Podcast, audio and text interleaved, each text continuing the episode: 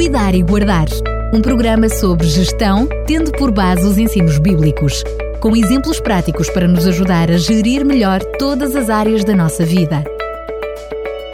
Cuidar e Guardar. É com regozijo que voltamos-nos a encontrar para lhe trazer mais um Cuidar e Guardar. Assim, nesta rubrica, Fernando Ferreira, que via telefone mais uma vez nos brinda com a sua presença e nos traz mais um assunto. Desde já, Fernando Ferreira, muito bem-vindo. Muito obrigado. É um prazer estar mais uma vez com os nossos ouvintes. Hoje, a propósito da efeméride do Dia Internacional da Paz, o assunto que nos traz é a gestão da paz.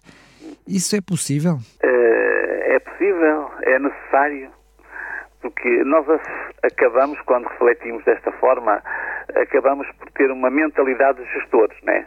Tudo tem que ser gerido na vida, né? E a paz também. E a paz também. Uh, a paz que é a quietação de ânimo, o sossego, a tranquilidade, a ausência de guerra e de dissensões, boa harmonia, a concórdia, a reconciliação, enfim, uh, tudo isto é, é alguma coisa que desejamos e, como referiu, o Dia Internacional da Paz, que é celebrado a 21 de setembro, foi celebrado na ONU a 30 de novembro de 1981, foi declarado nessa altura. E uh, eu gostava que refletíssemos sobre isso, porque efetivamente há alguma coisa que é preciso fazer da parte de cada um. Há uma gestão consciente e intencional que deve existir sobre a paz.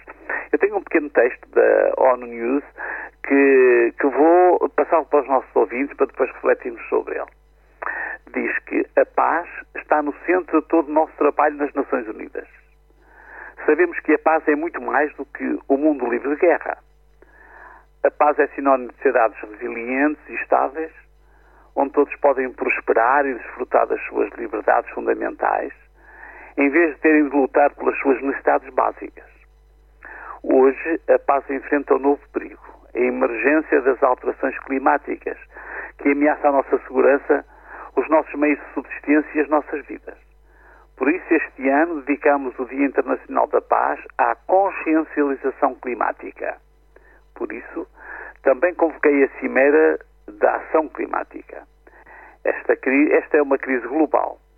Apenas unidos poderemos tornar o nosso planeta o nosso único lar, num lugar pacífico, próspero e seguro para as gerações presentes e futuras.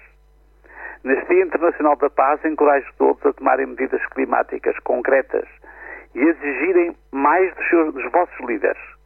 Esta é uma corrida que podemos e devemos vencer. Aqui temos um texto muito interessante e que nos apresenta algumas orientações coletivas. Quando nós falamos do domínio da paz, é, é, é, algum, é um bem que é transversal a, todas, a todos os seres, a todas as pessoas e organizações. É, eu destaquei três ideias que aqui apareciam neste texto. É, nós precisamos ter sociedades resilientes e estáveis, o encorajamento dado a todos para tomarem medidas e exigirem mais dos líderes. Eu gostaria de sublinhar eh, prioritariamente as orientações individuais que advêm daqui. A intenção não é desconstruir o apelo das Nações Unidas, é antes torná-lo mais íntimo e pessoal, e daqui a importância da gestão destas coisas. Para que as sociedades sejam resilientes e estáveis, os indivíduos que as compõem têm de ter uma mentalidade e um espírito estáveis. Uh, o encorajamento para todos tomarem medidas.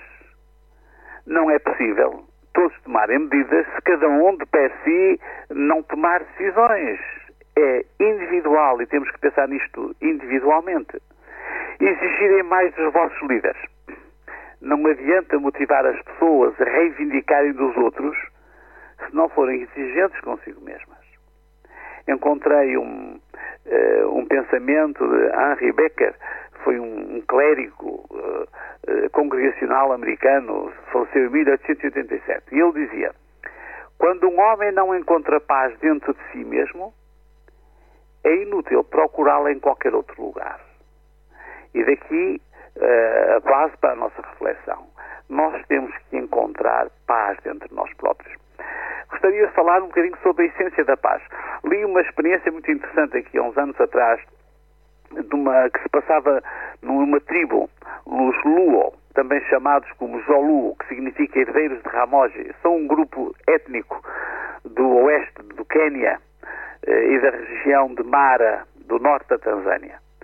Certo dia, um homem já idoso desta tribo eh, chamou a atenção para a sua esposa e disse: Olha para ali. Estava um bando de macacos mandril sentados em roda e no meio eh, estava um monte de paus, como se estivessem numa reunião tribal. Comentava o senhor: Interessante. Dispuseram a lenha tal como nós fazemos nas nossas reuniões de aldeia. Viram tantas vezes a fazermos o fogo comunitário que nos estão a imitar. conseguiram fazer tudo tão bem feito, só não tem fogo dentro. Para que haja paz, não chegam as organizações internacionais, não, se, não chegam as influências dos poderes locais. Se não houver no coração, na mente, eh, não há paz à nossa volta. Podemos dispor todos os paus para a fogueira tratados internacionais, organizações dedicadas à paz, leis que incentivem a paz e penalizem até os prevaricadores. Mas tem de haver fogo dentro. A paz tem de começar dentro de cada um, de cada ser humano. A ecologia só será eficaz quando, um, quando cada um tiver pensamentos ecológicos. Em vez de exigirmos dos outros e dos governos, cada um tem de exigir de si mesmo. Este é um caminho que nós não podemos passar ao lado passa por aqui.